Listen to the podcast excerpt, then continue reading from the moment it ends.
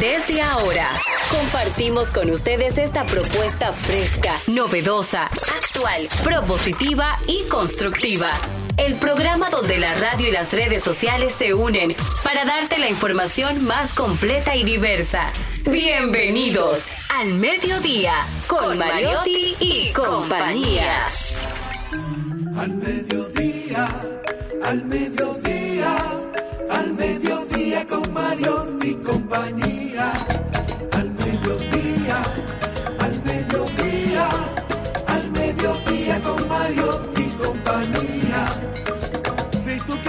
Disfrutar de foros alternativos y de twitteros rankeados, este programa es tu amigo. Tu revista meridiana para el talento una vía, para radio y redes variadas y con la canción del día. Al mediodía, al mediodía, al mediodía con Mario mi compañía. Al mediodía, al mediodía, mediodía con Mario mi compañía. Si tú quieres disfrutar de página para izquierda, en la calle y el hogar, por eso no te lo pierdas. Para que hablemos un poco de salud y nutrición. Vamos allí camino propio de moda y decoración.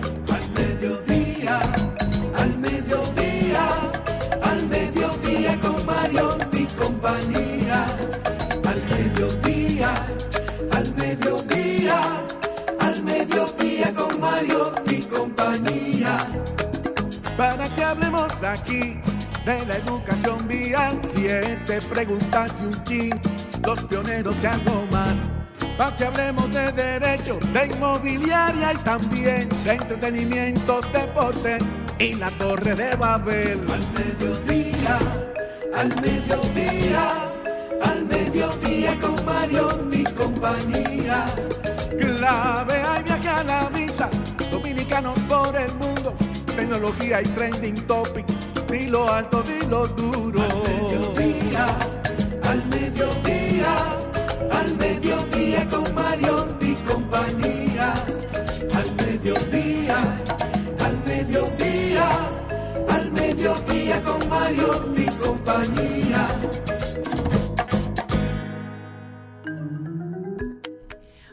Muy buenas tardes, mediodía, aquí estamos con Mariotti y compañía, felices de compartir con ustedes estas próximas dos horas que estaremos aquí brindando lo mejor que podemos hacer, compartir con ustedes. Yo sumamente feliz de estar aquí al lado de mi querido y adorado vecino, el más buen mozo de todos los vecinos que tengo, además de ser una celebridad que Oh, pero mi amor, una celebridad, el otro día lo paró una persona para hablar, lo voy a decir indiscretamente porque yo iba en bola, para preguntarle que cómo él ve la situación de la seguridad nacional y todo lo que Muy tenía que ver de la policía en medio de nosotros ir para la casa. Así que ahí está, el rey del Bow Video, mi querido Daniel Pou. No, no, no hicimos tapones.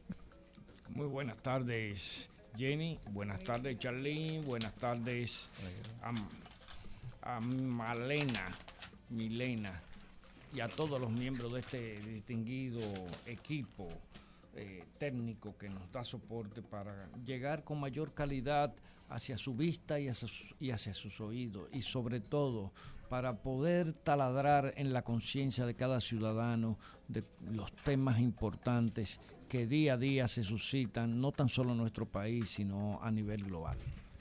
Bueno, señores, hoy es el Día Internacional de la Enfermedad Esclerosis Múltiple para hacer una visualidad, una visualización de esta enfermedad. Pero ustedes dicen, ¿pero quién tiene esta enfermedad? La famosísima conocida actriz Cristina Applegate, que estuvo en Casado con Hijos, creo que fue que estuvo participando durante muchos años como la hija de, de, de esa serie súper famosa. Y también la autora, la madre de Harry Potter, Anne Rowling, tiene eh, esclerosis. Bueno, pues la J.K. mujer. Rowling. Ay, exacto, esa misma. Ella está ahí atrás. La Ella autora, escribió la claro. madre de Harry Potter, sí, claro, la madre, la que escribió todos los libros, la autora. Que si no, si mal no recuerdo, hace unos años se hizo viral un challenge. Que era que tú te tenías que lanzar una cubeta a un balde de agua fría para concientizar sobre las personas. Ela. No, no, mi papá lo hizo. En el año Está en- en 2014. Instagram todavía. Sí, en el año 2014. El para- Bucket Challenge, sí. Exacto. Para concientizar sobre los efectos de esta, de esta enfermedad y hacer también, digamos, recaudaciones para las investigaciones para poder buscar una cura, porque afecta a mucha gente y es una enfermedad a veces que se obvia y es media silente, por eso este tipo de challenge tratan de, de levantar el conocimiento. Está con nosotros también directamente desde la provincia Esmeralda y Olímpica de la Patria, Maribel Contreras. Sí. Bueno, yo tengo como una alegría por dentro, no sé. Pero qué bueno. Felicidades. Bueno, yo creo que fue porque ayer se celebró el Día de la Madre. Sí.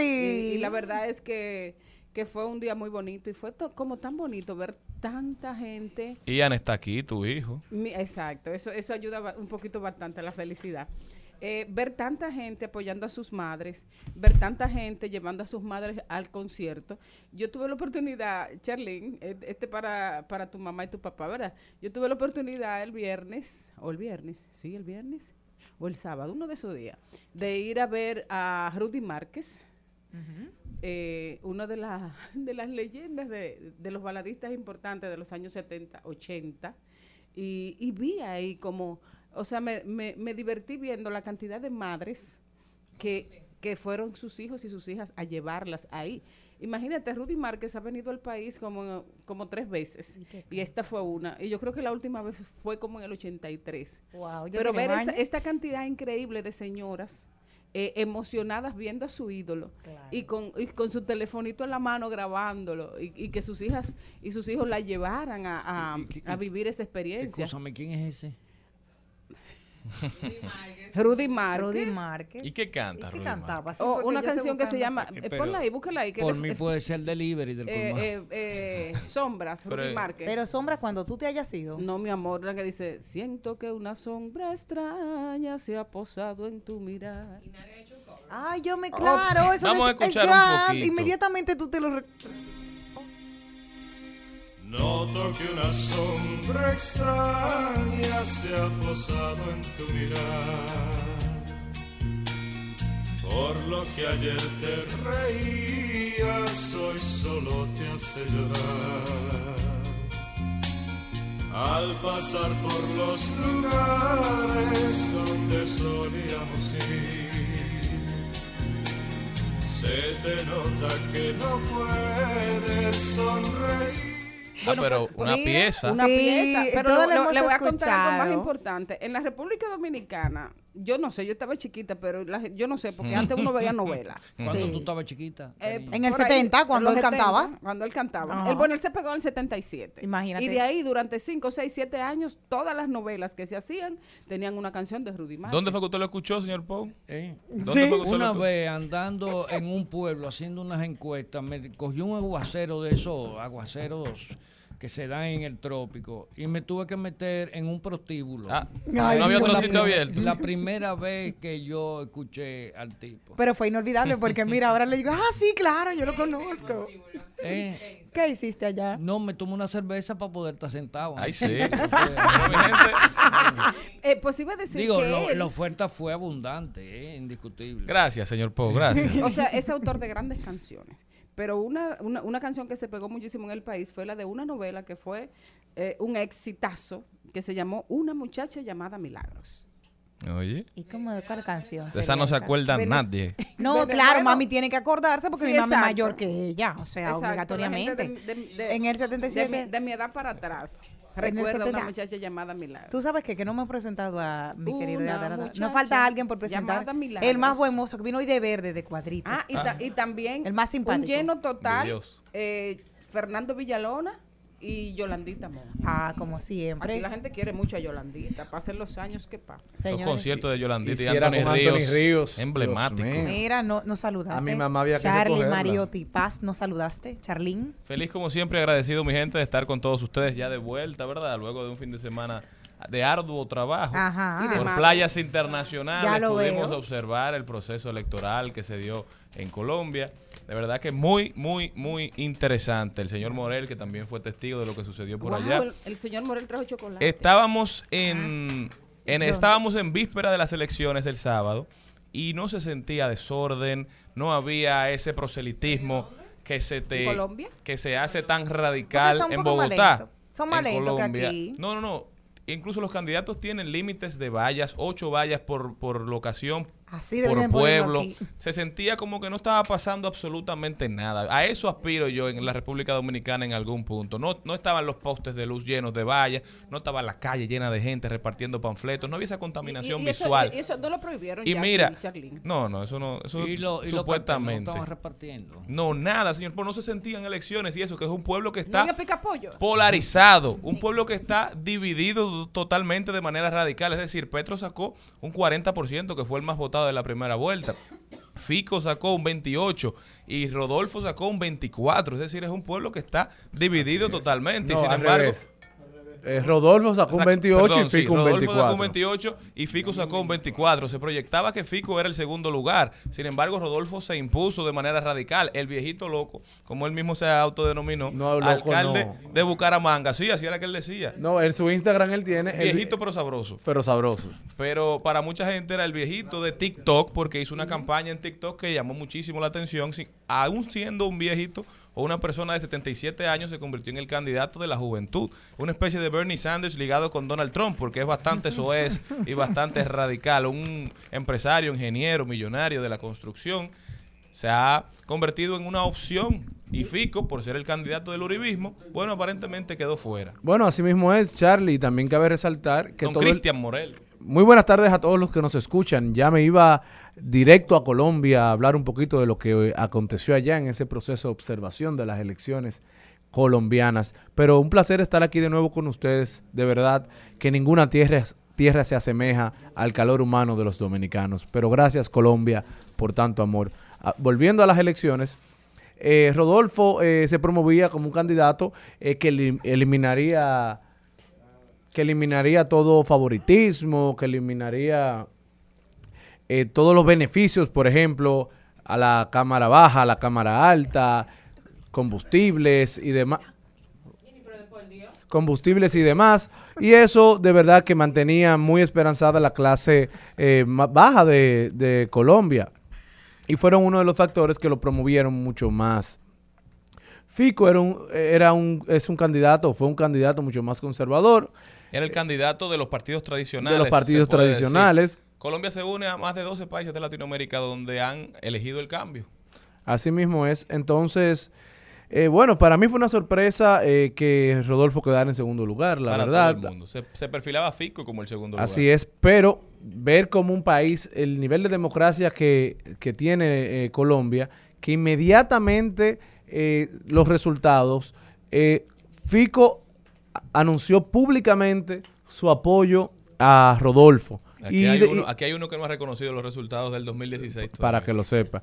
Y decía que no solo eh, apoyaba a Rodolfo, sino que no quería ser parte, ni se proponía ser parte del gobierno que probablemente encabece eh, Rodolfo. Así que un buen ejercicio democrático y yo creo que eso debe abrir los ojos de todo Latinoamérica y el Caribe Pero llama- porque es un proceso que se viene dando. Segundas vueltas, segundo y tercer lugar unidos. Pele- peleen por el segundo. Llama mucho la atención lo que está pasando en Colombia porque definitivamente son dos candidatos que no son, digamos, parte del establishment histórico colombiano. El uribismo se mantuvo siendo la, la fuerza política, digamos, dominante en Colombia. Sin embargo, ahora Petro, que es un político de, de tradición, fue alcalde de Bogotá y Petro fue, digamos, ha sido candidato a, presidente por la izquierda desde el 2010. Ahora es la primera vez que un izquierdista se mantiene en el primer lugar en unas elecciones en Colombia. Pero también tenemos el caso de Rodolfo, que también es un político de carrera, más nuevo, Claro, claro. pero también fue Fue alcalde de Bucaramanga. concejal, Y fue, fue alcalde. alcalde. Es decir, no son outsiders totalmente, para que no crean, Bueno, el outsider era Fico, de cierta forma. que era un ingeniero que no tenía nada que ver con política, que dijo yo vengo a, a transformar esto. Nos cansamos de los políticos y ese discurso hay que eliminarlo. La política para los políticos. Ningún, Rodolfo es un- ningún eh, sentenciado ni ningún juzgado se deja defender por un médico. Bueno, yo lo que más me ha gustado de este viaje tan hermoso ha sido mis aretes. Gracias, tan lindo. Yo estoy, ven- vengan a verme. Qué lindo detalle. No se lo merecían, pero hicimos un gran esfuerzo. Oye, oye, como que no se lo merecían. Mira, Bueno. yo ¿Cómo estoy es aquí dándolo es eso, todo. Y Mira este programa bello. tiene que empezar.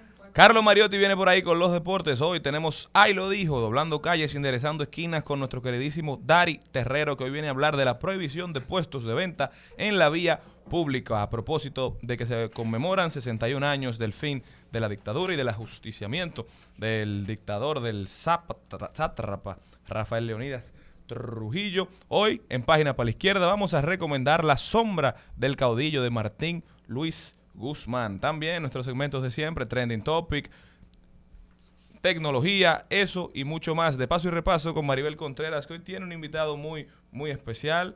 Nos estará hablando de las novedades y actualidades del disco y de algunos conciertos que vienen por ahí. Ah, pues tendrá muchísimos invitados porque no hablará de muchos.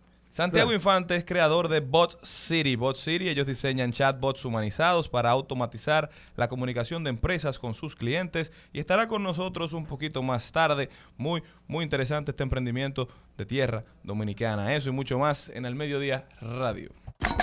Al mediodía,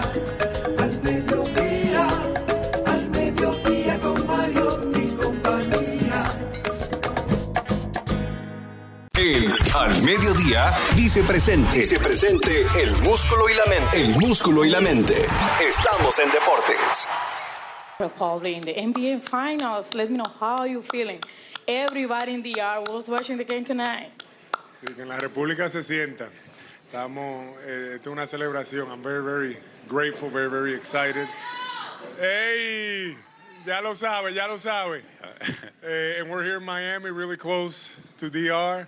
I know my family's happy. Everybody's happy. Everybody's watching. The country was watching. I know everybody was there. They were sending me pictures. They were ready for this, and and we're enjoying this one. Yo soy dominicana también. Sí, sí, Jalen, Jalen de lo mío, de lo mío. Ahí está Jalen Brown y Al Horford poniendo a la República Dominicana en alto. Primer dominicano que va a jugar en unas finales de la NBA. Carlos Mariotti con nosotros. Así mismo es, Al Horford llega a las finales de la NBA luego de 15 años de carrera, más de mil partidos, luego de una carrera bastante exitosa, de varios juegos de estrellas, por fin llega el dominicano Al Horford a- a las finales de la NBA, pero damos inicio con la Fórmula 1, en donde el mexicano Checo Pérez se coronó campeón en Mónaco en una carrera repleta de drama, de caos y de agua, seguido por el piloto de Ferrari Carlos Sainz y por su compañero de equipo Max Verstappen, en donde Charles Leclerc llegó cuarto luego de haber liderado prácticamente la carrera completa en un momento de caos en el equipo de Ferrari, en donde hubo un dilema si entraba al pit stop, no entraba, hubo una falta de comunicación, lo que le costó llegar a asegurar una posición dentro del pole, pero ahora el título, la, pelea por el título se divide en tres. Ahora tenemos a Max Verstappen liderando con 125 puntos, seguido por Charles Leclerc con 116, y ahora se une a la batalla y a la conversación Checo Pérez con 110 puntos, mientras que Red Bull se despega en el standing de constructores de Ferrari con, Ferrari con 236 puntos y Ferrari se mantiene en la segunda con 199, mientras que en el mundo del tenis, en el Roland Garros, tenemos un duelo de titanes en los cuartos de final que se celebrarán el día de mañana, en donde Rafael Nadal se mide contra el número uno Djokovic, dos de las grandes leyendas del tenis estarán midiendo, mientras que por otra parte dos jóvenes promesas y dos jóvenes talentos que vienen subiendo poco a poco, Carlito Alcaraz se enfrenta al número dos eh, mientras que en la Champions League tenemos que el Real Madrid se coronó campeón de Europa por la decimocuarta vez, 14 orejonas y contando para los blancos, lo sigue de cerca el, el Milán con 7, luego el Liverpool, que fue el equipo al que el Real Madrid le venció 1 a 0 con 6, luego el Bayern Múnich con 6 también y el Fútbol Club Barcelona con 5, son los top los clubes top con más Champions League, vencieron al PSG, vencieron al Chelsea, vencieron al Manchester City, vencieron al Liverpool para completar la hazaña contra todos los pronósticos. En todas las rondas no daban como favorito al Real Madrid. El Real Madrid logró la sexta Champions para el presidente Florentino Pérez, la quinta para Bale, Benzema, Carvajal, Casemiro, Isco, Cross, Marcelo, Modric y Nacho, que se unen a Cristiano Ronaldo como los jugadores con más títulos de Champions League, con cinco títulos cada uno. y Benzema cierra con broche de oro su temporada, lideró la liga en goles con 27, el, segundo en asistencia de la liga con 12, ganó la liga, ganó la Supercopa de, de España por la cuarta ocasión, dos hat-tricks en Champions League, decisivo en todos los partidos para que el Real Madrid ganara esta Champions, coronándose con la número 5, mientras que en la MLB tenemos el All MLB Team hasta la fecha de lo que lleva la temporada. Tenemos que JP Fairbanks, Bryce Harper, Wilson Contreras, Paul Goldschmidt, Justin Verlander, Manny Machado, Aaron Judge, Chisholm, Tim Anderson, Taylor Ward y Mike Trout son los jugadores que llevan el mejor desempeño en sus posiciones en lo que lleva la temporada, por lo que se están pronosticando a cerrar con broche de oro en el MLB Team, mientras que el Rafael Devers en lo que lleva el mes de mayo lleva 12 dobles, 7 jonrones, 16 RBI, mientras que Juan Soto llega a 100 dobles, uniéndose a Ted Williams, Mel Ott y Mickey Mantle como los únicos cuatro jugadores en la historia del béisbol con 100 dobles, 100 carreras impulsadas, 300 carreras impulsadas, 100 jonrones y 400 bases por bolas en sus, ve- con sus 23 años de edad.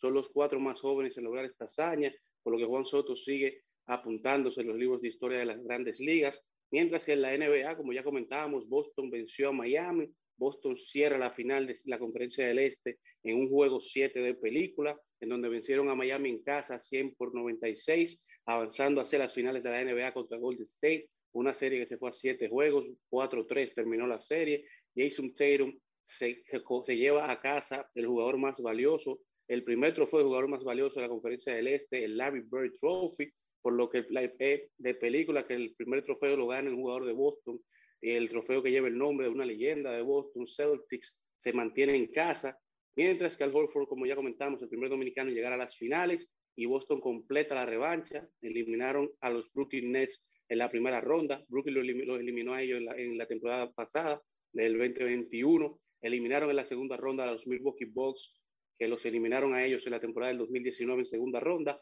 y cierran con broche de oro eliminando a Miami en las finales y Miami los eliminó a ellos en las finales del 2020, mientras que ahora llegan a las finales contra Golden State y la última vez que Boston se midió contra los Warriors en unas finales de la NBA fue en el 1964, en donde Will Chamberlain se midió contra Bill Russell, por lo que ahora esperamos el día jueves para el juego 1 de las finales de la NBA, de Boston contra Golden State, Jason Tatum contra Stephen Curry, Jalen Brown contra Clay Thompson, Al Horford contra Draymond Green, cerrando así ya nuestro recuento por el mundo del músculo y la mente.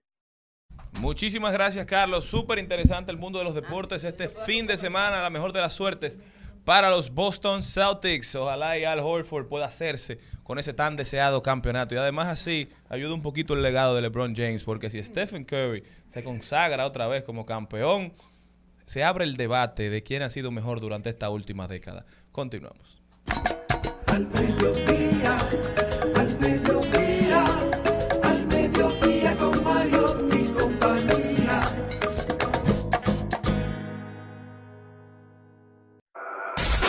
En Al Mediodía. ¡Ay! Lo dijo. ¡Ay!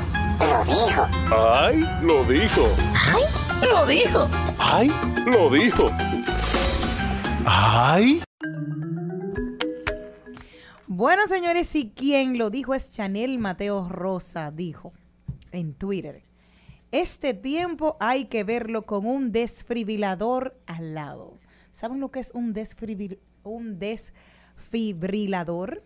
Es ese aparatito que se usa siempre en las novelas, que se le pone to- un to- poquito de, de gel y se apara- aparatito. Sí, son una- que te dan unos electrochoques en el corazón. eso- ¡Pam! eso- Dos esos planchas. Son, esos son dos electrodos. De, En la vida real, sí, pero en las novelas lo vemos más comúnmente para que la gente se ubique más rápido. y en Grey's Anatomy. Exacto. Siempre hay aquí un corrientazo. A mí nunca me han dado con eso. Ah, se nota, se nota. Pero sí, el día de hoy dice, es tiempo, entienden ustedes esto, que el tiempo que estamos viviendo hay que verlo con un desfibrilador al lado. Las cosas están fuertes. Pau, cuéntame. Pero las cosas están basta- bastante fuertes. Y, y bueno, yo, yo no, no, no sé en el contexto que él lo dijo, pero yo quiero decir que, que me imagino también que tiene que ver con la actual situación de salud mental que estamos viviendo, que vive el país. Hay muchísima gente, eh, personas, familias que están siendo afectadas por miembros que, que han perdido eh, su conexión con la, con la realidad o no quieren saber de esta realidad o, o algo está pasando que la gente está perdiendo el sentido, que está perdiendo el sentido de la realidad y hay muchas enfermedades mentales, incluyendo una situación grave y es que la gente no sabe ni siquiera a dónde ir, a dónde llevarla. Tenemos una deficiencia grandísima de, de psiquiatras y no hay espacios dentro del, del panorama de la salud mental para es. resolver este tipo de casos. La gente va, le, le dan una receta y lo mandan para su casa. Así y, es. y- y ten- y- y hay casos, como uno que me enteré ayer en Monteplata, de que si esa persona no se quiere tomar el medicamento, no hay manera de, de, de- No, manejarlo de- personal. de- dentro de una casa. Así mismo es, y por eso hay que promover eh, la responsabilidad empresarial, tanto público como privada, de que se creen en las empresas y en las instituciones públicas departamentos de salud mental, porque esto abarcaría una parte, como el, el Estado y la empresa privada tienen una importante parte de la sociedad contratada, ya estaríamos cubriendo con una importante parte de la sociedad que estaría recibiendo este tipo de apoyo y crear mediante salud pública que tiene departamentos de salud mental, pero extenderlos a toda la geografía nacional para que nadie tenga excusas para cuidar de su mente y de su alma. Y sobre todo darle cobertura con los seguros. Así es, no, pero salud pública sería gratuito. No, no, pero lo que pasa es que los, a- las aseguradoras no han incluido en el catálogo la salud mental y eso afecta de manera directa a todas esas personas que tienen, digamos, temas financieros para acceder a los servicios. Entonces son barreras que hay que ir desmontando porque, como decíamos hace un año, venimos diciendo desde hace un año, viene el mundo diciendo, la próxima pandemia será de salud mental. Pero imagínate, señor Mariotti, que en los colegios tengamos departamentos de salud mental reales. Claro, eso debe Que den un ser. seguimiento continuo, quizás hasta como una materia. Que en las instituciones públicas tengamos un, un área de salud mental y en las empresas privadas tengamos un área de salud mental. Yo creo que se cubre gran parte de la sociedad con eso y eso sería un paso de avance. Pero lo, lo- lo lamentable está, yo tengo una hija psiquiatra, ¿verdad? Lo sé, lo sé. Sí. Eh, especializada en, el- en- en- en la Universidad de Maimónides en Buenos Aires, una de las universidades más eh, exigentes que hay en Argentina. Y lo que da pena es que desde hace más de ocho años aquí hay plazas de psiquiatras vacantes. Y en el pasado gobierno no quisieron reponerla porque no encontraban compañeritos de la base para darle las plazas. Y hay provincias. No creo que haya sido esa la razón. Sí, esa es la razón, no hay otra. Pero está bien, Porque continúe. las plazas se quedan disponibles y usted lo que tiene que hacer es llamar a concurso. Sí. ¿Y por qué no se llama concurso? Sencillamente porque no hay a quien favorecer políticamente. Y eso es, y eso es una vergüenza en este país. Donde lo- salud lo- pública, el presupuesto de salud mental, de salud pública, es el más irrisorio de todo el Ministerio de Salud. En un país donde los estudios nos dicen que tenemos una población con afecciones eh, de la conducta psiquiátrica que sobrepasa el 35%. Pero volvemos al tema también, señor Pou, de bajas personas, un bajo número de personas estudiando la carrera porque no le ven quizás factibilidad económica y además las plazas en el interior, para nadie es un secreto, que cuando usted es un profesional bien formado, usted no quiere cogerlas. ¿Por qué? Porque vivir en San Juan no es tan atractivo como vivir en la capital y más cuando hay una alta demanda de su, de su profesión. Sin embargo, todo eso debe hacerse en base a paquetes que beneficien a la persona, al profesional, para que se motive a ir a donde es necesitado. En eso te doy la razón, pero te voy a decir una cosa. Los jóvenes eh, psiquiatras que están en el país, que han venido del extranjero, sobre todo los que han venido del extranjero, porque aquí que dan una especialidad en psiquiatría, que yo no sé cómo la dan, si ni siquiera en hospital psiquiátrico, dicho sea de paso. ¿A dónde vamos a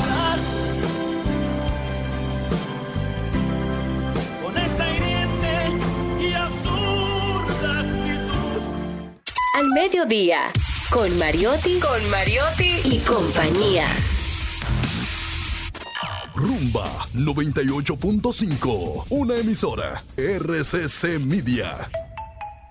Seguimos, seguimos, seguimos con Al Mediodía, con Mariotti y compañía. Estamos de vuelta, mi gente. y Jenny Aquino tiene una noticia. Bueno, señores, y el pueblo la aclamaba, el pueblo la quería, según ella, ya se ha dicho, he hecho mucha falta, así que hay que darle a la gente lo que la gente necesita, lo que la gente pide, que vuelva a la Yaport, que vuelva a la Yaport. Eso era lo que decían por su casa. Pues ella ha decidido que sí, que luego de que ella hablara con su esposo y él habían llegado a un acuerdo, de dedicarse primero por un tiempo a su familia y luego cuando él decidiera dejar de jugar béisbol, pues ella iba a volver a los medios de comunicación. Dice, ese momento ha llegado. Cuando mi esposo de- ya decida que no va a jugar mucho más, entonces ahí me toca a mí. Pues se ha dado el caso que mi esposo me dijo, mi amor, ya no juego más. Y le dije, pues me toca a mí. Dijo la pelirroja en el canal especial, en el programa especial de Madres de Yagna. Y donde estuvo también Pamela Suet en todo un show. Y, Y- y- ahí habló de que viene nueva vez a la televisión ¿Y- y dominicana. quién es él? Eh, Karen Yapor. ¿Y quién es el pelotero? Edwin Encarnación. Ah, sí. ¿Los conoces? Eh, sí, sí, creo que sí. A ella. A él me parece. ¿Y que a sí. ella? Ajá, pero Pero la que verla la- porque la, gente estaba pidiéndola que volviera.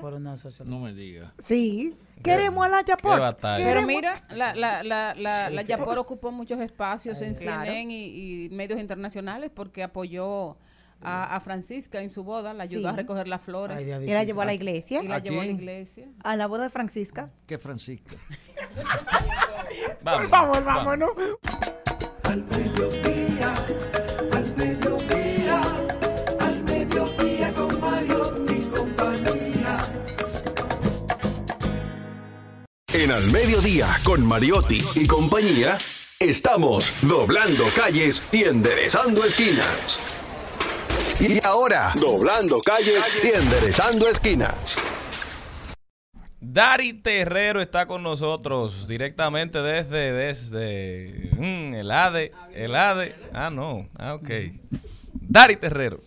Buenas, buenas a todos, saludos. Eh, miren, hoy... Buenas tardes, don Dario. Buenas. Eh, tengo que decir que eh, recuerden que la semana pasada hablamos sobre la, So, la resolución que emitió el, el Intran, pues el Intran dio hacia atrás. Ay. La resolución que procura regular el traslado de la tabla de surfear en República Dominicana. No me digas. ¿Viste? Sí.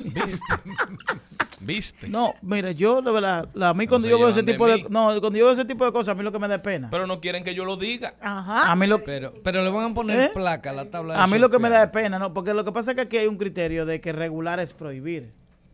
No. Es decir, hay que crear mecanismos de cómo se hacen las cosas. Es decir, aquí, no, aquí la gente no sabe cómo se hace nada. Claro. Y por eso hace lo que le da su Estoy gana. de acuerdo, hay que reglamentar. Hay que Pero ¿Cuál fue el argumento para dejar sin efecto Bueno, la norma? bueno la, la, eh, no hay ningún argumento. Yo no sé qué ningún argumento. El argumento es que aquí hay que hacer las cosas en función de lo que digan las redes sociales. Eso si las es- redes sociales- Ha sido una, cara- una característica de este gobierno. No, no, no. Es decir, es el populismo mediático le va a hacer daño a este país. Lo mismo como el sonido va a matar más gente que el COVID. Eso mismo también. Ay, sí. Sí. Así es. Porque si se toma una decisión Si se de reglamentar una conducta, que ojo, yo lo dije aquí cuando tocaste el tema, que no estaba de acuerdo con eso, que eso era una charlatanería para mí, que hay muchísimos temas más importantes. Pero si ya se tomó, se supone que se invirtieron horas hombres en eso. Entonces, Claro, se puso, alguien se puso a estudiar eso. alguien trabajó ese tema. Y por alguna razón también se hizo. Es decir, nosotros estamos aquí, pero no sabemos cuál es la población de República Dominicana que practica ese deporte. Nosotros no sabemos. Yo no tengo estadística de eso, no sé. Ni ellos tampoco. No sé la cantidad. Aquí incluso, aquí incluso hay competencia de eso que se hace. Sí, Claro. ¿tú sabes cuánto lo practican? Yo tengo una amiga que el hijo de ella es uno de los haces aquí. El 0,0. Pero aquí, pero aquí la República Dominicana es escenario de competencia de eso. Yo tengo entendido que Ay, en Puerto Plata. Se practica kitesurf. O sea, es, en- es una de las mejores playas del mundo para hacer kitesurfing, la de Puerto. Plata. ¿Y Y, dónde en se- Playa Encuentro, en Puerto ¿Y Plata. cómo, en, y en cómo- y cómo- Sosúa. cómo se traslada eso? Por ejemplo, lo que tú No, en los si, vehículos, si yo me voy de aquí. arriba del vehículo, en el rack, Ajá. eso no es inseguro. Ellos lo hacen, pueden haber dos o tres desaprensivos. Ah. Pero vuelvo y te repito, el Intran que se someta a legislar, y digo, a legislar no, a hacer normativa para los Bueno, vehículos que eh, andan eh, abiertos con adem- basura, además, Charlie, para los que andan transportando varillas, dejando caer cemento. Bueno, no digas nada. Eh, todas esas concreteras que después que salen de la la obra calle, empiezan a vidrio, todo el camino. transportando material de construcción Ay, sin, ay, sin, tapa. Charlie, todo el que tiene una, una tabla de surf o cualquier artilugio de eso, caro, no es verdad que lo va a tirar encima del carro y se va a... Claro, que no, porque estamos hablando de miles de dólares que cuesta. No, ¿eh? lo- tú lo puedes llevar dentro del carro, que ahí no le va a pasar nada, pero se puede constituir en un arma para los que van dentro. Ah, claro. Tan sencillo. Es decir, porque una cosa es proteger el, el- el- el- el- el instrumento. El bien. Ajá, pero otra cosa es proteger la vida. Es decir, tú puedes priorizar proteger la tabla versus sacrificar la vida de la gente. Es decir, a ti te interesa proteger tu tabla, pero en esa protección tú la pones en un lugar que lo que hace es que pone en riesgo lo que van en Bueno, te voy a decir una cosa. Tú Debe metes un una de- jipeta, una jipeta de esa larga, oíste, una tabla de surfing y la pones ahí sobre los asientos y la parte Porque- de atrás. Y si tú un frenazo y esa tabla se dispara, le pasa el cráneo. Ah, al- al- al- entonces- Ah, pero que no, no, porque Final Fantasy. no, pero es así, no, pero ¿a quién le afecta que vaya a una nevera? me así? gustaría- ¿A quién le afecta que vaya a una nevera no amarrada encima de un carro? no No, un ejemplo, no. nevera No, no, no, no, no, no, no, pero te voy a poner algo, por ejemplo, ¿a quién le afecta que una persona vaya a una tienda, compre una nevera, una lavadora y le amarre el, el, la capote de su carro? ¿A quién le afecta? No, le puede afectar. Oye, yo el vi, escúchame. Este, Escúchame. es para que ustedes vean, es decir, es que las cosas, señores, hay que organizarla. Hay que organizarla. Lo que usted entiende que no es una prioridad, lo es. Pero mira, eso ah, recu- recuerda, hace 11 años hubo un accidente fatal con el coronel que estuvo vinculado a la muerte de Florian, que iba una patana y el montacarga se soltó y le cayó al carro donde iba él Ah. con la per- con su hijo. Y el día de su cumpleaños salieron a comprar el bizcocho de celebrar el cumpleaños de ellos dos y eso le costó la muerte. O sea, Ah, Bueno, mismo. yo te voy a decir una cosa. Un día en la Nacaona, esquina Pedro Una camioneta que llevaba una nevera, se le zafó la nevera Ah, y, el, pero- pero- y el carro que venía Pero es lo que, doblando. pero es lo, es lo que trato de decir, es decir, a- las cosas hay que organizarlas. Y lo digo todos los días. Aquí me llaman, a mí me llama gente todos los días preguntándome cómo se monta la bicicleta, cómo se transporta la bicicleta. Sí. Es decir, ¿cómo me la llevo? Me ponen una multa si la llevo en el rack. Es decir, porque no hay orientación, la gente no sabe cómo hacerlo. Pero porque la institución tiene que crear una norma para eso. Pero al momento que digan norma para transportar bicicleta, va a venir un problema. Pero fue la porque la gente critica desde el punto de vista del desconocimiento. Parece que ellos entendieron que no era necesario. No, populismo. Por eso es que este país no va a avanzar. Este país le dejen eso así. ¿Qué más tenemos? Mira, hoy yo traigo un tema que también eh, eh, es vinculado a, a los nominados padres de familia, el artículo 147, que habla sobre la prohibición de ventas en la vía pública, del establecimiento de kioscos, casetas o puestos de venta en la vía pública. Está prohibido colocar cualquier tipo de caseta, kioscos o puesto de venta en la vía pública o el paseo. Tú eres E- enemigo del presidente. E incluso, incluso, esto conlleva... Mira, no, no- es que yo no soy yo, es que, óyeme, es que si los, los diputados y senadores de este país se sentaron a elaborar una norma, es porque estudiaron la composición social dominicana. Usted no puede hacer una norma sin usted estudiar la idiosincrasia del No, dominicano. pero Es y, cuando sucede, la misma sociedad se encarga de repelerla, porque Pero- recuerden una época donde se trató de, de suspender que en los motores andaran dos personas. eso la misma gente, eso la misma gente lo Entonces, que tú- es que tú no puedes pero, construir, tú no puedes elaborar Dari, una norma desconociendo la realidad, Dari, la realidad, la, la una, una pregunta, Dari. ¿Eso es un proyecto de ley? No, no, esa es la ley. No, no, no, que yo no vengo aquí a... Oye, Señores, yo trato de decir, yo no soy un experto en la ley, no soy un experto en... Yo simplemente vengo aquí a hablar A de lo que está, a lo que está en la norma. Claro. Es decir, yo no vengo aquí a inventarme nada ni a hacer una interpretación de la ley. Fíjense que yo trato de no ni siquiera poner mi opinión en la ley. Yo simplemente me limito a lo que dice el, artículo y siempre digo que esa ley, que aunque abarca todos los componentes de la movilidad, del tránsito, del transporte, de la seguridad vial, son componentes que en algunos casos no están ajustados a nuestra realidad. Eh, Tú mencionaste el caso de la motocicleta. La motocicleta forma parte del sistema de transporte del país, del sistema de transporte público. Así es. El sistema de transporte de República Dominicana está soportado en la motocicleta. ¿Así por qué? Porque aquí hay lugares donde no llega un carro. Un carro. Soportado y destruido por la motocicleta. Es decir, es decir, aquí hay familias que el único método de salir de su casa es una motocicleta. Así es. Entonces, si tú tienes esas- esa realidad social, tú tienes que normar en base a esa realidad. Entonces tú tienes que pensar. Porque ¿qué pasa? Tú Cuando tienes que pensar lo que tú vas a hacer. Cuando lo haces a- de manera ajena a la realidad, lo que hace es que promueve la ilegalidad. Entonces, Porque por el eso- comportamiento no se va a parar. Por eso nosotros tenemos una ley que está a punto de convertirse en la ley 241, que era la ley de tránsito, que era la ley más violada e irrespetada de República Dominicana. ¿Por qué? Porque esta ley, aunque es muy completa, tiene que ser aterrizada. Y en esos afanes de modificación de esta norma, hay muchos elementos que tienen que tomar en cuenta y tienen que colocarlo como prioridad. Por ejemplo, el sistema de transporte de República Dominicana, de la guagua pública, ¿cómo es? La guagua pública aquí es abierta. Le sigue, aquí la, la guagua, la- el transporte público aquí no es cerrado. No, no, por ¿Cuál es el transporte público que es cerrado? El transporte interurbano, ¿verdad? Pero tú vas a coger una guagua pública en la 27 con la puerta abierta, con una gente que ha enganchado en la puerta. Tú, tú- tú tienes que tomar, tú tienes que tomar en cuenta primero eso. Organizar el interior de una guagua. Es decir, ¿es seguro montarse en una guagua? Entonces tú tienes que velar por... Entonces aquí hacen una norma pensando que nosotros vivimos en Suiza. Que nosotros tenemos un sistema de transporte organizado, con aire acondicionado, que todo muy bien. No, aquí tenemos un sistema de transporte caótico. Muy caótico, muy inseguro, muy inestable, indigno. El transporte aquí no es digno.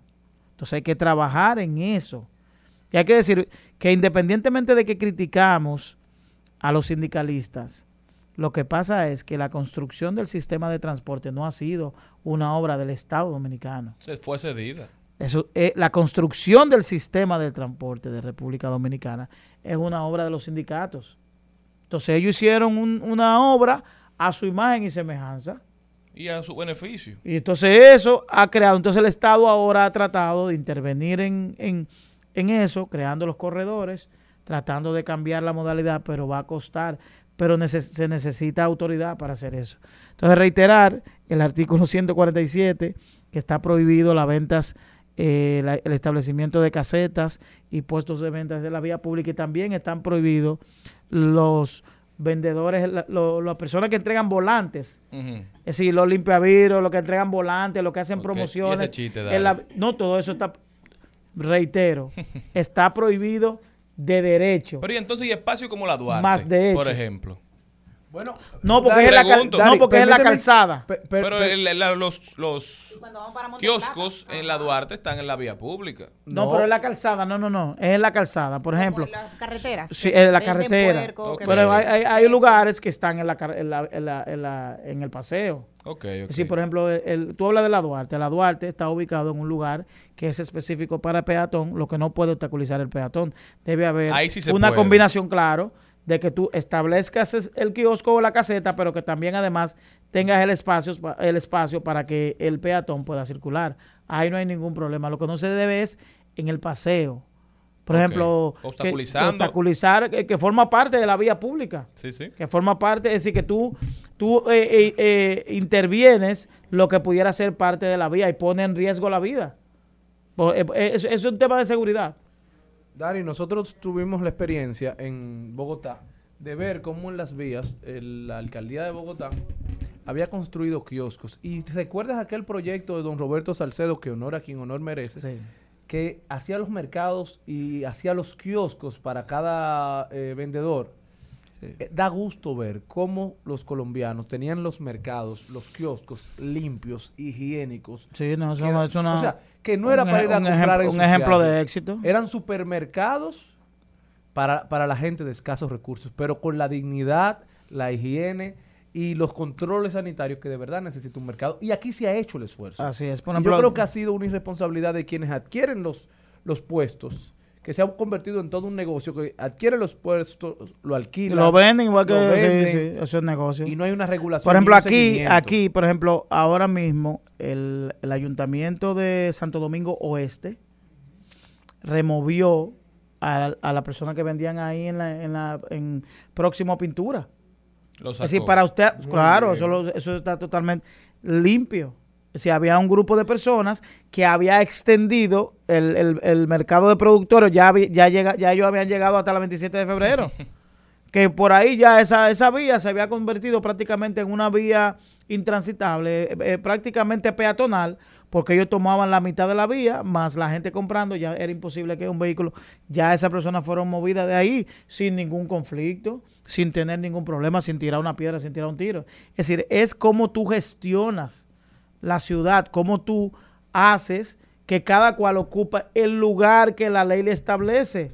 Porque también tú tienes que crear opciones. Tú no puedes quitar a la gente sin darle la opción de a dónde, porque también hay, hay, hay manejos que tú tienes que tener. Lo que yo sí creo que esas legislaciones, Dari, deberían tener contratos y cláusulas donde si usted no cumple con los parámetros establecidos ante un incumplimiento y notificación, que ya el legislador sabrá a- de cuántas notificaciones por incumplimiento, que usted inmediatamente y de manera isofacta, usted se le retire del puesto. Sí, lo que, Pero- lo que pero, ocurre señores, que... en- porque es que hablamos tanta pendejada en este país, porque es pendejada, porque es un problema de democracia, de Estado de Derecho y de poder.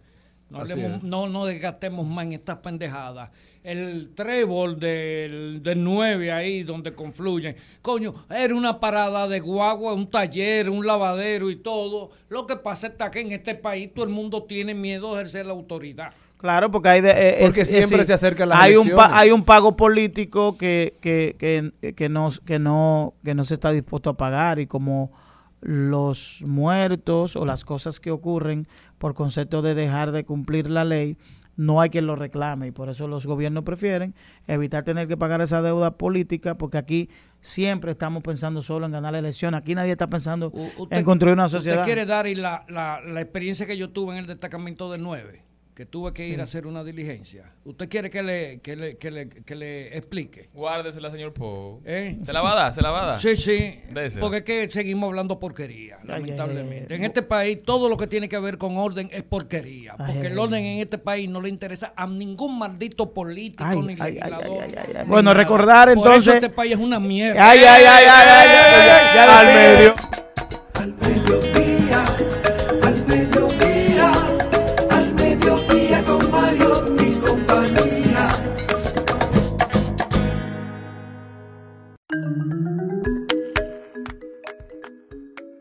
Lo que está pasando con la Mona Lisa en el Museo del Louvre en París. Oigan esto. Entra una persona que aparentemente es una envejeciente, una mujer mayor en una silla de ruedas, pelo, sombrerito, con una con una manta incluso. Así toda victoriana. Sí, sí. Se pone enfrente a, a la Gioconda, a la Mona Lisa, y le lanza un pastelazo.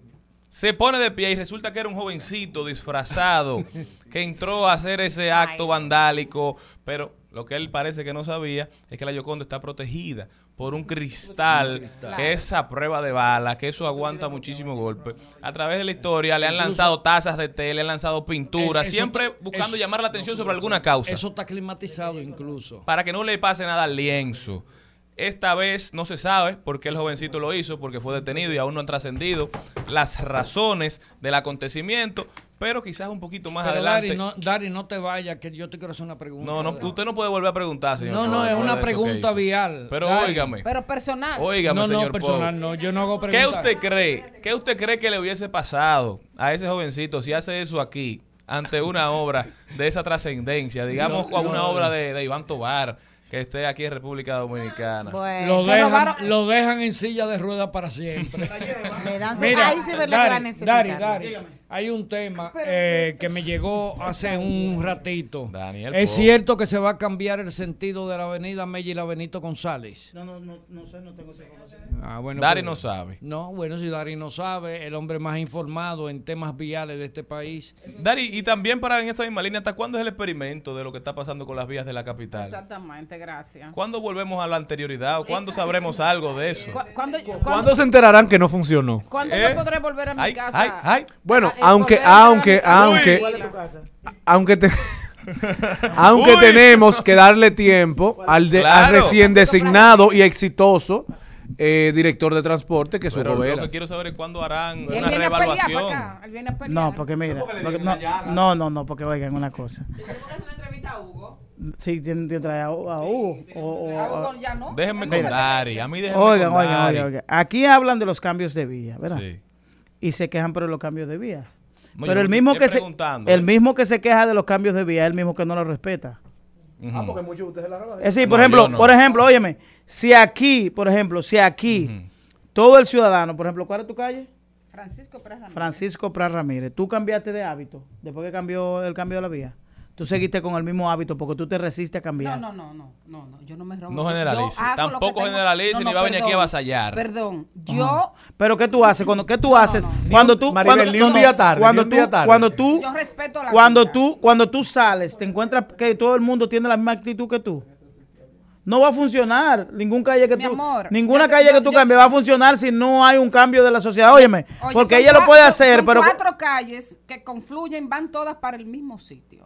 No me No, digas a es que no es- es que no es así. Que eso es correcto. no es que no es, yo es que no es para así. llegar a la casa de Maribel, Tuvo que dar Maribel 40 vueltas porque No, no, es que no es así. ¿Y cuándo fue que Porque- hicieron una no, no, no, no, no, no, no, porque la, la, la estructuración del cambio es una calle sale y una calle Pero no es entra. así mi no, no, no, no, No es así en los No, no, no, no, no, no, no. Dari. No así, pues alguien lo está haciendo incorrecto. Yo te lo puedo, yo te lo voy a... te Una calle sale y una calle No entra. es así. Dani, ¿Eh? para continuar esta conversación contigo, ¿dónde puede la gente buscarte? Yo pensaba que ustedes me habían despedido ya.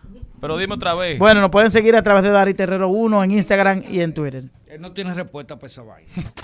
Rumba 98.5. Una emisora. RCC Media. Seguimos, seguimos, seguimos con Al Mediodía, con Mariotti y compañía. Trending, Topics. Al Mediodía, con Mariotti y compañía.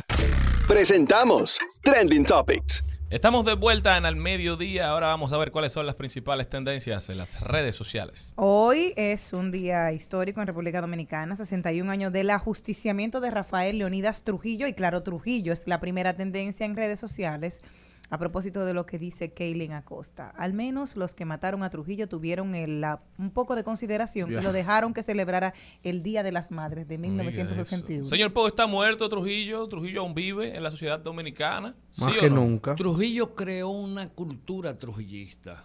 Y te voy a decir que a pesar de que la mayoría de las personas que crecieron en la época de Trujillo, sobre todo en los, los momentos más, podríamos decir, terribles de la época de Trujillo, entre 1940 y tanto al año 59, 60, eh, ya son muy ancianos, o muchos ya no se encuentran entre nosotros, pero por lo visto esa cultura se ha transmitido de generación en generación.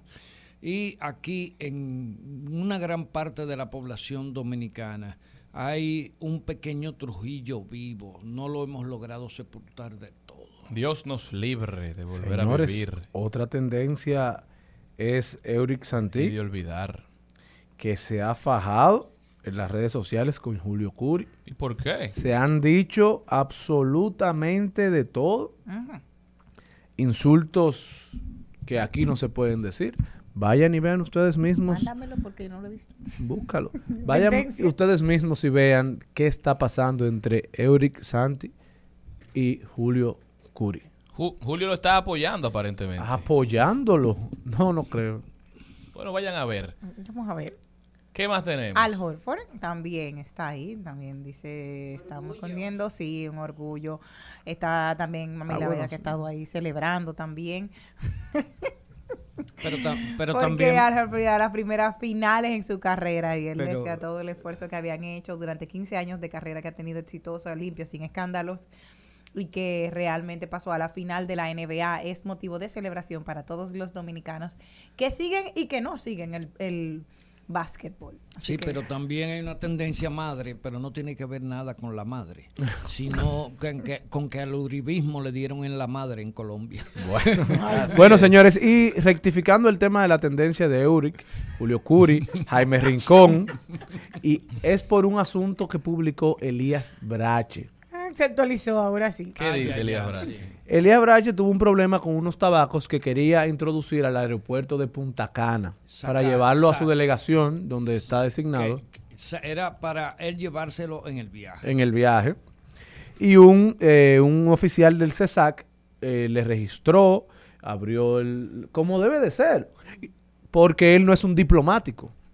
Aunque Él- es un... él él por- dice que sí, un, que un cónsul no es un No diplomático. es un diplomático. no es un diplomático. Pero lo revisó y usted va a sacar algo del Bueno, él país, no permitió que lo revisaran. revisarlo. Oh, Y ¿Cómo que él no permitió que lo revisaran? No permitió, se, se negó, tiró fotos, dijo que había que cancelar al oficial, incluso tagueó al presidente Luis Abinader, parece que de Palacio lo llamaron, tuvo que borrar el tuit y emitió otro tuit agradeciendo al presidente Luis Abinader prepotencia. por resolver y escalar ese caso al más alto nivel. Oiga. Y ahí es que Euric y Jaime Rincón lo Escúchame, El atacan. presidente Abinader estaba jugando dominó, porque si tiene tiempo Pareciera. para esa vaina, tenía que estar jugando dominó. Entonces, Jaime y Euric le, dieron con todo y él le respondió también. Julio Curi se, se involucró y apoyó a estos muchachos.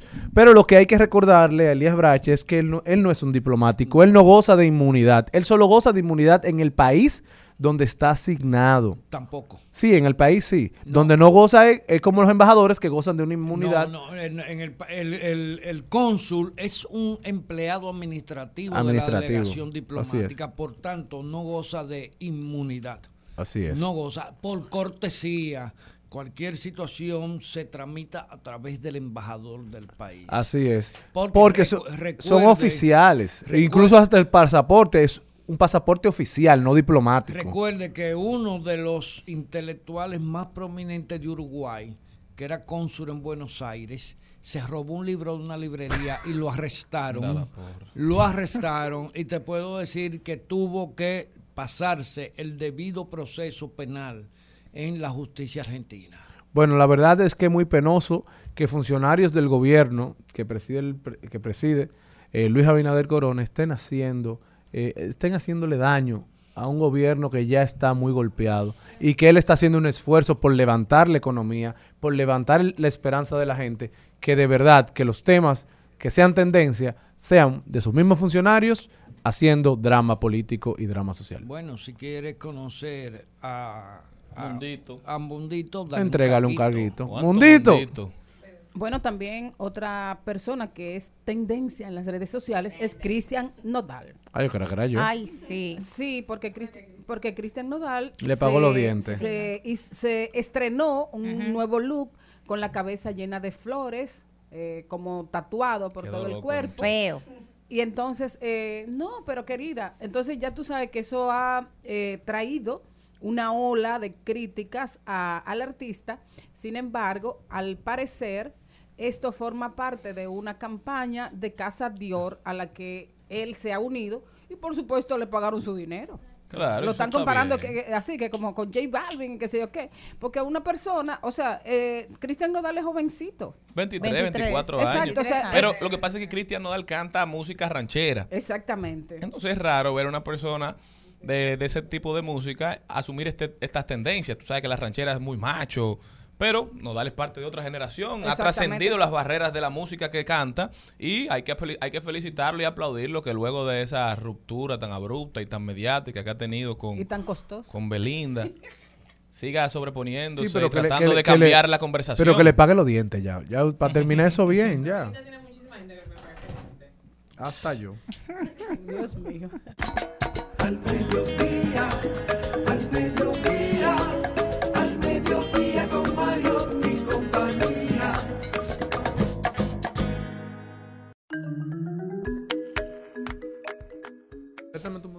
Bueno, señores, y les cuento de que hay una agencia de turismo, Holiday Maker Travel, que anunció un crucero hacia el Triángulo de las Bermudas en el Océano Atlántico. Y en el caso del barco desaparecer, los pasajeros podrán recibir un reembolso completo. Yo quiero saber algo.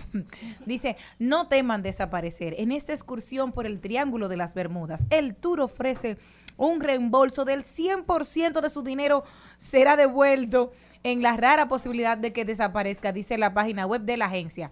Ahora, este viaje cuesta 1.800 dólares por dos noches a bordo del transatlántico Norwegian Prima y zarpará el 28 de marzo del 2023 de Nueva York rumbo a las Bermudas. Algo que quiero preguntarte, porque no sé, yo de geografía, como una madre por ahí, si desaparece y te van a reembolsar, ¿dónde lo vas a gastar?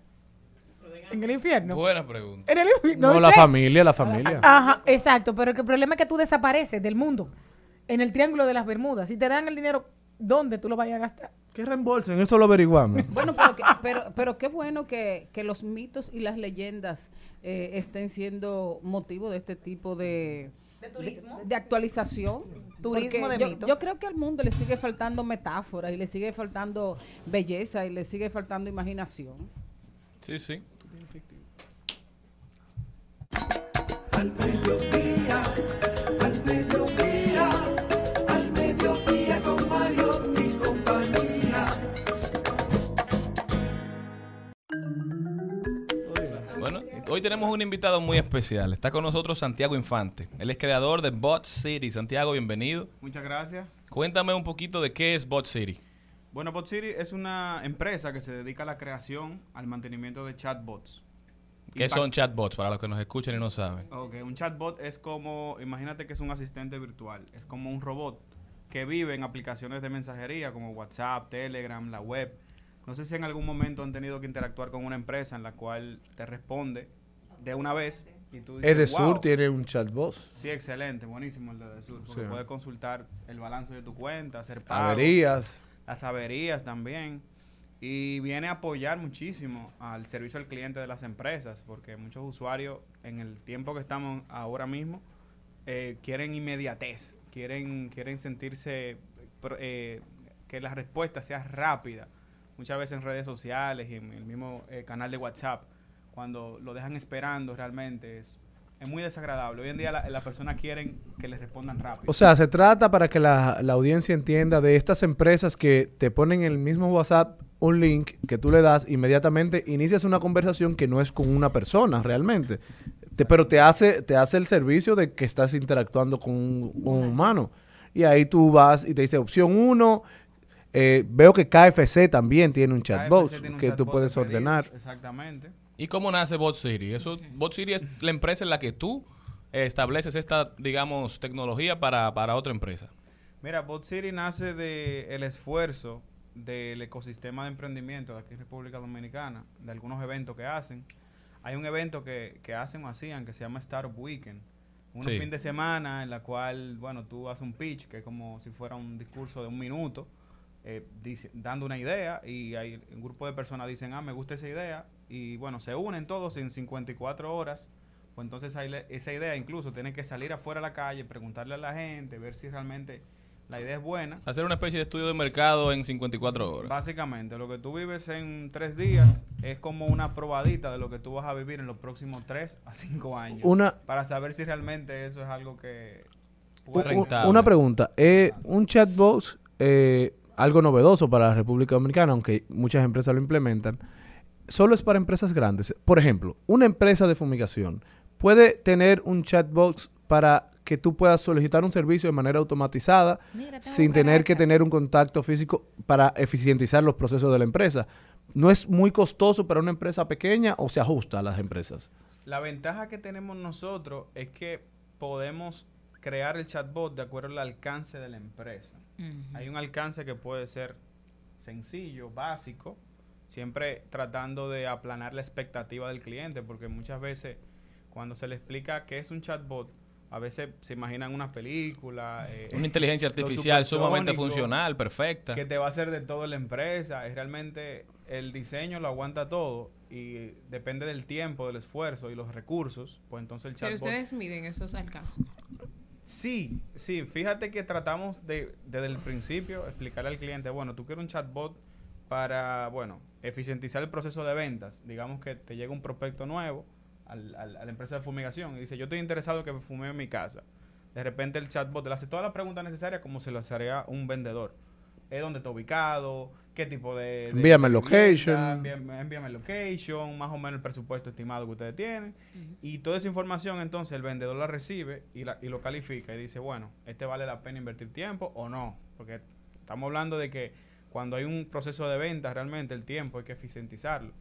Y, va- y, y otras cosas como por ejemplo preguntas frecuentes. La gente dice, ah, esos productos de fumigación hacen daño al ser humano. Bueno, el robot le puede responder, no, mire señor, trabajamos con productos biodegradables, tal, tal, tal". Excelente. Y toda la pregunta frecuente.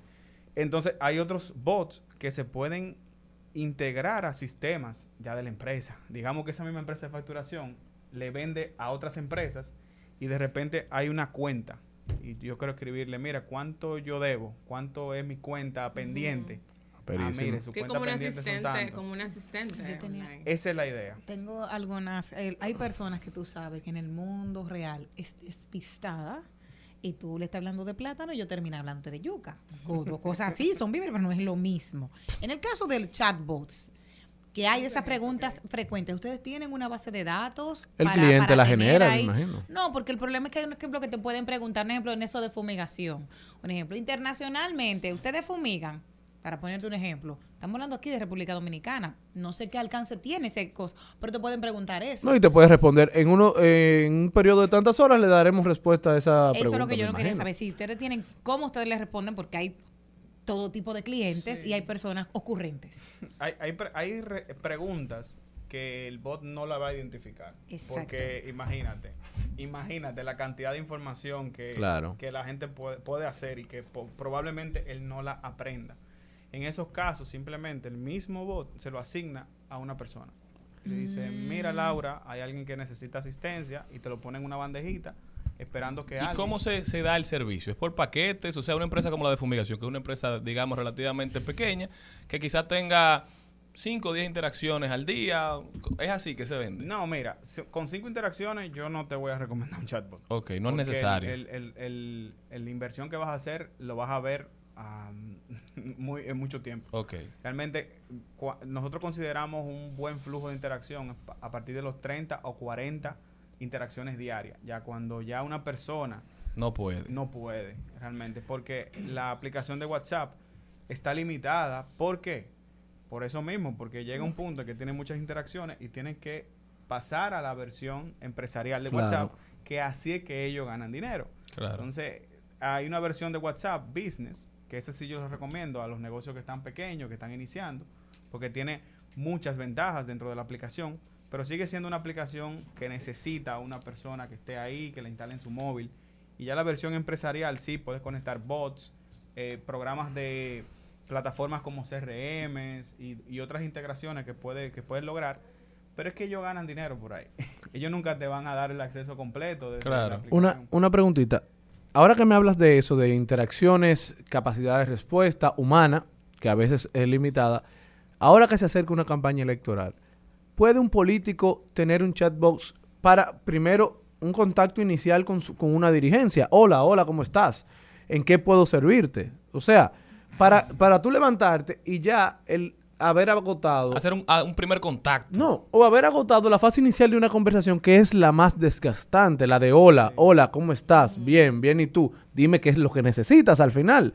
O sea, que ese chatbox te lleva a la necesidad. Entonces ya cuando te toca de manera humana o le toca a parte de tu equipo de manera humana responder, ya tú conoces dónde está la persona, quién es la persona y, qué, quiere? necesita. Mira qué pasa.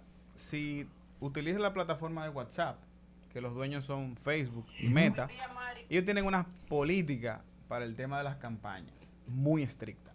De hecho, los comercios que ellos le habilitan este acceso, ellos los prefieren tener bien de cerca. Bien de cerca. Al punto de que tienes en algún momento que enviarle hasta el registro mercantil para que ellos te den el acceso completo. Eh, con el tema político, lamentablemente, no se puede.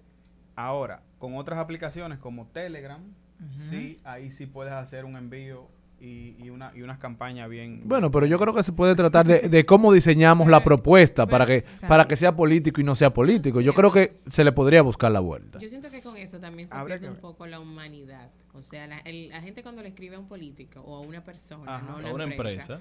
O no, o sea, una empresa, no a una persona, quiere recibir respuesta de esa persona. Claro.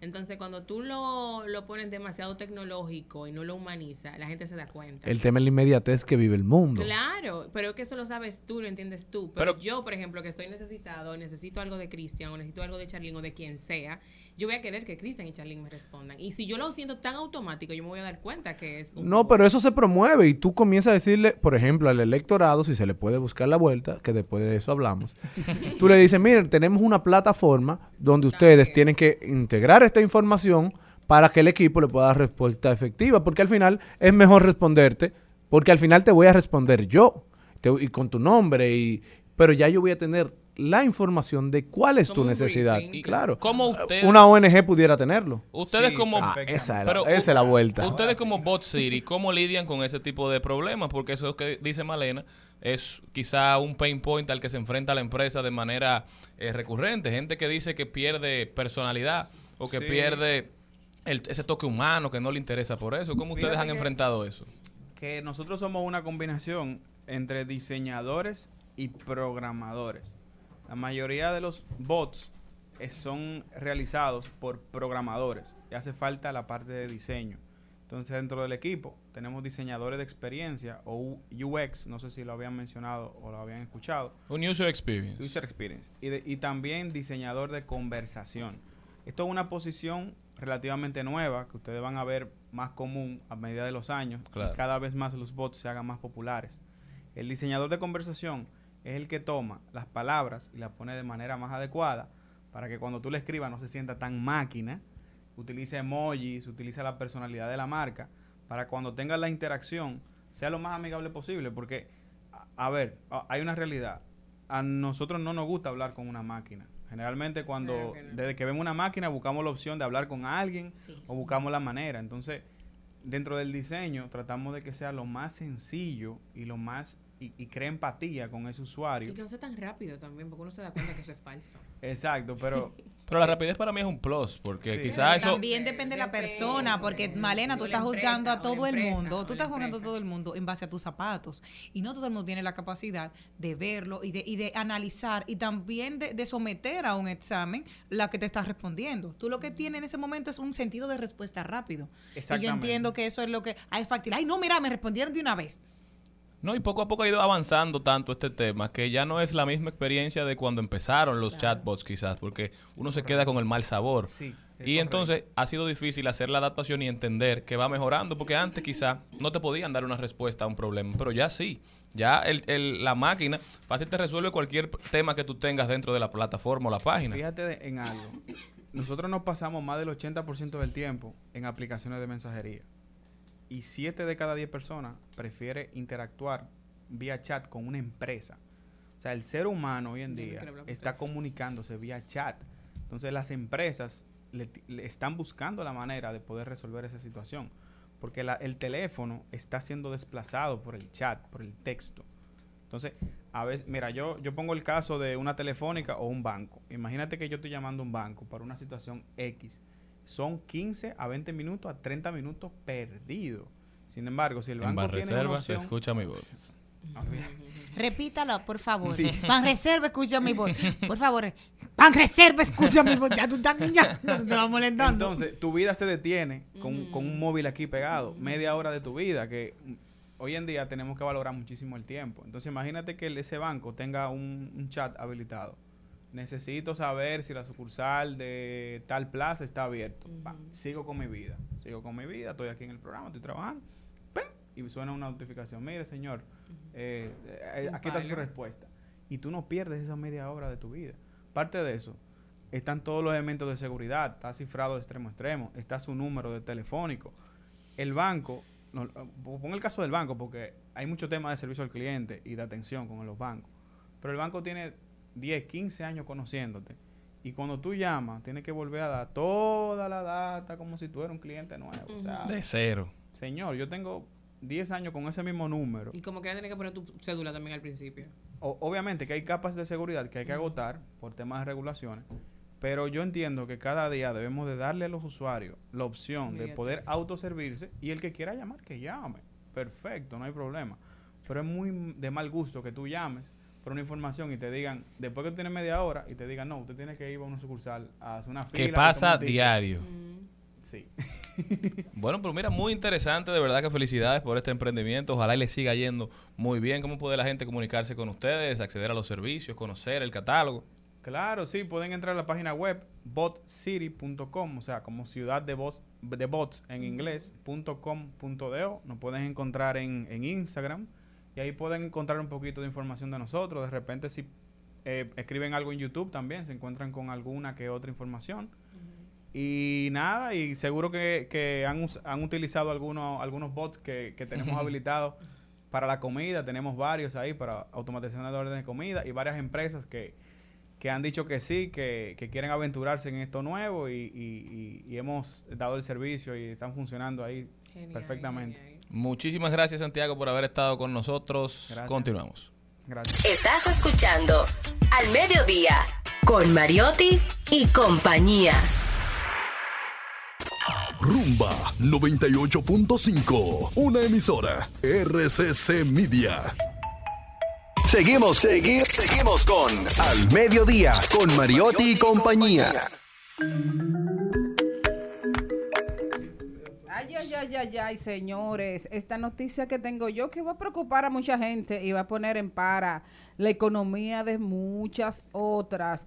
Sucede y viene a ser que se ha dado una recomendación muy especial y esta recomendación de salud tiene que ver precisamente con la compra y venta de frutas cortadas.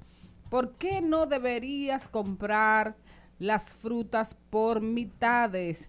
Y es que, señores, no todas las frutas tienen la misma capacidad de conservación. Eh, hay muchos supermercados y bueno, aquí en la República Dominicana, en las calles, en todas partes, tenemos sandías cortadas, melones cortados, eh, lechosa, en pedazos y la gente la compra, la piña, etcétera. Pero señores, hay que saber que comprar, no siempre comprar la fruta en mitades es una buena alternativa. ¿Por qué? Porque hay frutas que tienen una menor vida útil y mantenerla, o sea, eso está, se está vendiendo en una fundita, que esa fundita también es, le da calor. Claro. Y aparte de que le dé el sol, y eso le produce que su capacidad sea mucho menos útil durante menos tiempo y también que sea eh, motivo para que crezcan organismos malas, malos organismos, organismos patógenos, patógenos, microorganismos que produzcan salmonela, eschirria, coli, o sea, cualquiera de, va a dar esas de- de esas bacterias. Tenemos muchísimas bacterias dentro del organismo y esas bacterias se pueden avivar cuando comemos frutas que no tienen las propiedades de conservación correctas. Así que hay determinadas recomendaciones para la compra, conservación y evitar que esas frutas cortadas generen un riesgo microbiológico como tales. Extremar la higiene de los utensilios de corte en los comercios.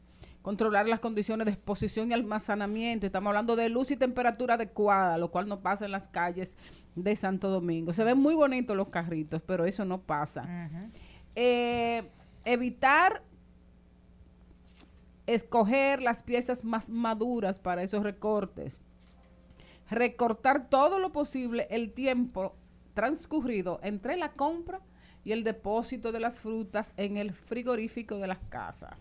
Hay señores que mantener, después que usted corta la fruta, mantenerlas en refrigeración hasta el momento en que la vaya a consumir. Y si no se la puede consumir toda, entonces tiene que también tener un protocolo de almacenamiento y sobre todo, al cortar la fruta, asegurarse de los- que los cuchillos estén bien limpios, que las tablas de corte estén limpias y así evitar contaminaciones cruzadas. Además, la, la fruta ya trae empaque. Quizás es un poquito más fácil, pero así contribuimos al medio ambiente, a, tener menos desechos. Cada vez que yo veo una fruta en un empaque plástico, eso me, me- como que, que me da una rabia, porque que usted no puede seguir contribuyendo a, a- a crear más desperdicios. Ya la fruta viene con su cáscara natural. No, Claro. no, no compre fruta empacada en plástico. Yo estoy Exactamente. de acuerdo.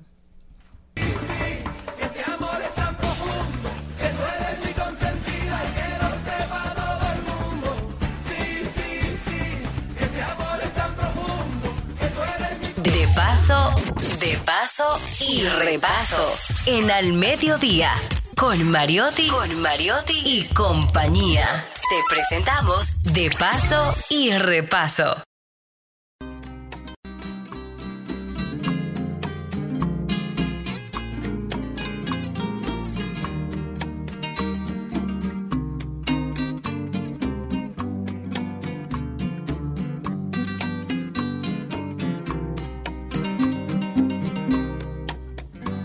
De mí con tantas penas en mi pobre vida? ¿Qué será de mí? Mis esperanzas ya están perdidas. No tengo valor para arrancar esta cruel condena que me arrastra la vida por culpa del destino que me hizo fatal. Sin embargo, Hay un Dios tan justiciero. Señores, vamos a dar un fuerte aplauso a José Manuel Calderón. Se me muchas gracias, muchas gracias. Se le agradece de todo corazón siempre, Maribel, en su grandeza, en la consecuencia, siempre presente. Muchas gracias, Maribel. Estoy a tu órdenes. Un saludo muy especial para ti y para los demás. Así es.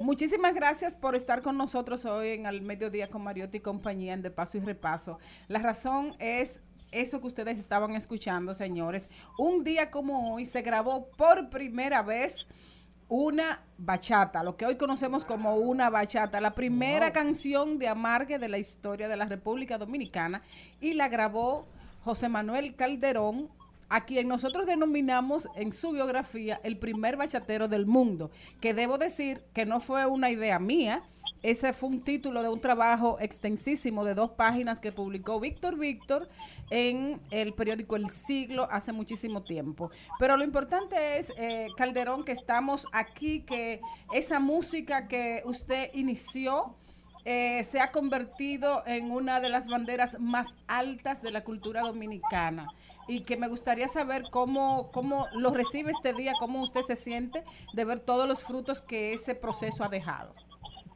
Bueno, muy bien, Maribel. Sí, me siento honradamente agradecido, primero por Dios y después por todas las personas, todo el mundo que ha contribuido con el fenómeno este de que hoy se denomina bachata. Hoy cumple justamente 60 años la bachata junto con un servidor quien tuvo la oportunidad, la suerte, el privilegio de ser el primero en grabar esta, esta música en este país. Yo le agradezco mucho a todas las personas que hoy precisamente me han llamado, familiares y amigos, artistas, porque me han tenido presente y eso yo no lo voy a olvidar nunca. ¿Cómo, ¿Cómo recuerda usted a ese jovencito que era en ese momento en que decidió eh, caminar con su guitarra en la mano hasta, hasta un estudio de, de- una emisora a hacer su primer demo? Imagínate, me siento, lo recuerdo perfectamente, cargado de sueños, comienzo con el sueño, con el propósito, lo he podido ver hecho una realidad, ni siquiera pensaba la magnitud que podía tener, lo que ha logrado, que ya se ha ido a los continentes, que sigue creciendo, que las raíces se siguen profundizando más en los lugares donde llega la bachata, que el baile es un adorno de primera categoría, que ha sido reconocida por la UNESCO, ya a nivel, bueno, que para que ya nadie discuta ni diga nada la bachata dominicana 100%, y eso me llena de, de- de- de- orgullo, me llena de honra, y me siento, me recuerdo perfectamente cuando, cómo iniciamos nosotros, digo nosotros porque entonces yo formé un grupito y grabamos el primer tema con un poco, algunas dificultades, porque entonces no era, eso no, regularmente aquí no se usaba nada de esas cosas, ni siquiera habían estudios de grabación, yo lo grabo en La Voz del Trópico con Fabio Hinoa, que eh, está vivo, es testimonio vivo, y luego voy a Radio Televisión Dominicana, porque ahí es donde se podía hacer el proceso para poder hacer, las matrices, que entonces a través de doña Atala Bandino en el Salón Mozart, ella tenía sus relaciones por el, por el extranjero, y ella manda entonces con esa cinta de, tres cuartos, algo así, la manda a un lugar donde entonces hacen las matrices, que son, le decíamos stamper, lo que hacía para, para, para entonces hacer la, la reproducción de, de- de disco en pasta de vinil y así por el estilo. Pero me recuerdo perfectamente un día 30 de mayo, un año después de la muerte del tirano. Wow, eso, eso es un, un- momento histórico para la República Dominicana, para nuestra cultura y para nuestra música. Eh, creo que fue usted bastante, bastante visionario y también eh, bastante innovador y atrevido eh, en el contexto en el que sucedieron esas cosas. Maribel, son fenómenos que Dios manda. Porque nosotros, por ejemplo, nos digo nosotros siempre porque yo formé un grupito, pero yo hice mi ahorro porque nadie iba a invertir en esto. Entonces aquí la Plaza Dominicana para fines de disco y cosas no era una plaza importante, a nadie, ni siquiera a los extranjeros le, le interesaba. Y yo, con el sueño, como te repito, traté de hacer algo imitando lo que hacían, la influencia que teníamos de otros ritmos que llegaban al país. Y a nosotros nos salió eso así. Así se quedó y hasta la fecha eso se ha ido pudiendo, ¿no verdad? Ha ido caminando, se ha ido desarrollando, el capital entra, se dice vegada. Los visionarios realmente en el asunto han sido, ha sido el capital. Las personas que sí vieron que esto era un gran negocio. Porque primero hubo mucho desprecio, hubo muchas mu- muchas precariedades, eh, nos ignoraban, no, no, todo eso el dominicano conoce precisamente cómo se ha ido desarrollando el asunto de la bachata, todo lo que ha sufrido, sobre todo los primeros que comenzamos. Eh, pagamos muchas consecuencias, muchas cosas, pero por lo menos allanamos el camino. Y ya la bachata para nosotros nos representa en el mundo entero. Gracias a la UNESCO, que siempre lo recuerdo, estuve en una comisión con Víctor Minaya, eh, eh, Carlos Batista Mato también, José García, estuvimos en Francia precisamente buscando el sí de la bachata, en la gestión de eh, José Antonio Rodríguez como embajador de UNE allá, representando el país. Y logramos el- el- el objetivo, cantamos en la UNESCO, comimos en la UNESCO, bailamos en la UNESCO, bueno, y la UNESCO, salimos airosos de la UNESCO. Amén, qué bueno. Bueno, hay una, una cosa muy importante y quiero aprovechar el momento para agradecerle el privilegio que usted me dio a mí al solicitarme que, que hiciera su biografía, porque eso me, me permitió tener de primera mano testimonios, tal y como usted me decía, eh, con el caso, por ejemplo, de Fabio Hinoa. Eh, hicimos en, en conjunto el primer bachatero del mundo, porque yo quise respetar el primero su elocuencia, su visión, sus capacidades de, de contarse y de contar esa historia. Y simplemente lo acompañé haciendo una investigación ampliada que nos permitió llegar a, a cosas que, que ni siquiera usted mismo sabía. Porque tenemos que decir que ese mismo 30 de mayo, por primera vez sonó esa música en la radio, algo que Calderón no sabía. Y es que después que él se fue de La Voz del Trópico, eh, Joaquín Custals, que estaba con unos compañeros ahí tomándose unos traguitos, eh, le preguntaron a Fabio Hinoa que qué era lo que estaban grabando. Y las personas que estaban con él le dijeron, queremos oírlo. Y él dijo, la única manera de oírlo es poniéndolo al aire. Y como el dueño estaba ahí, que era Joaquín Custals, dijo, pues pónganlo. Y una cosa fue que eso sonó esa noche y al otro día, a las 10 de la mañana, el público empezó a llamar a decirle a, la- a los locutores que querían que le volvieran a poner esa canción. Mientras la canción estaba sonando, ustedes estaban caminando cada uno con sus instrumentos en la mano, camino a, allá a Villacón, a Villa Villajuana, Villajuana. a Villajuana y, y sin saber que, el- que la suerte estaba echada, que, que, que, que será de mí estaba sonando en el aire esa noche. Exactamente. Pero dime, ahora, eh, en cuanto, por ejemplo, a yo encontrarme en el camino contigo y, claro, escogerte, oye, que tú no te imaginarás lo mucho que siempre te voy a agradecer ese gesto, esa colaboración, esa ayuda, porque uno por uno no puede hablar, pero cuando hay otras personas que valora, que no es mezquina como tú, que no conmigo, sino con nadie, eres una persona que da crédito y eso te vale mucho, porque está muy acreditada precisamente por esa forma. Pues quién mejor que tú para que ese ese libro se efectuara con la capacidad que tú tienes, con las relaciones que tú tienes.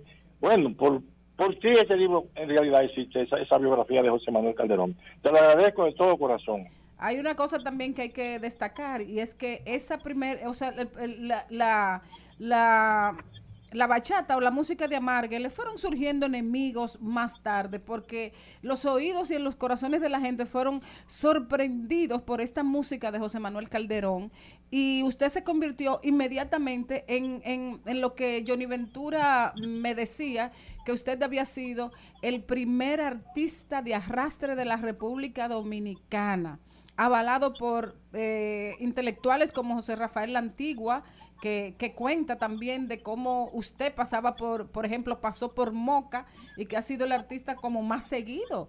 Eh, era el, artista más seguido, de arrastre más seguido en esa época, en que no habían artistas solistas que tuvieran así esa conexión popular con el público. La bachata nació pegada. Efectivamente, ese fue un fenómeno que realmente impacta porque fue a raíz de, saliendo nosotros de una tiranía de- del gobierno de Trujillo, esa dictadura tan fuerte que está considerada como la dictadura más sangrienta de América. Y entonces el pueblo necesitaba un aire como algo, y eso fue como un bálsamo que le llegó para entonces convertirlo en lo que hoy en día nos representa a nivel del mundo.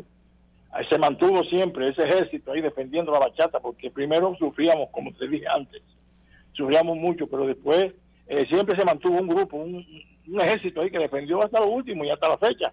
Eso ya es ha sido un hecho. Históricamente la bachata es, es una realidad en el mundo. A mí me encantó y, y debo decirlo que en, dentro de mi investigación me encontré con un LP, o sea, con su primer LP, este es José Manuel Calderón, en el que el poeta y maestro Eugenio Ruiz Casado, desde la ciudad de Asua, que lo buscó Atala Blandino, decía, este es José Manuel Calderón, el creador, oigan, el creador del cariñito azucarado. Y yo dije, wow. Desde el primer momento que ha sido la bachata, ha sido una forma eh, de cantar, una forma azucarada, una forma eh, añoñada y, y dolorosa. Ay, qué bueno, sí, mira, fíjate, nosotros tuvimos ahora el, el 28 pasado en San José de Ocoa, en un negocio turístico de, se llama El Roble. Este, ahí estuvimos como con tres grupos más, haciendo precisamente un reconocimiento. Ellos por allá en San José de Ocoa, donde mis canciones siempre han gustado mucho. A ellos les doy las gracias a todos, al público que asistió y a los organizadores, porque todo quedó muy bonito. Qué bueno, Calderón. Bueno, este día es para felicitarlo y también es un día para agradecerle y para reconocerle su valía como músico, como compositor y como un artista y un hombre de bien de la República Dominicana. Disfrútese todos los reconocimientos que le haga porque usted Ay, se lo ha gracias. ganado, se lo ha ganado. Y nosotros queremos agradecerle finalmente, eh, escuchando un poquito, despidiéndolo con esta canción, con Luna, que, que creo que ha sido muy significativa en su carrera. Claro que sí. Le agradezco muchísimo. Dime tú si ella me quiere. Como yo la quiero a ella, como tan solo se quiere una sola vez. Hasta aquí, Mariotti y compañía. Hasta aquí, Mariotti y compañía. Hasta mañana.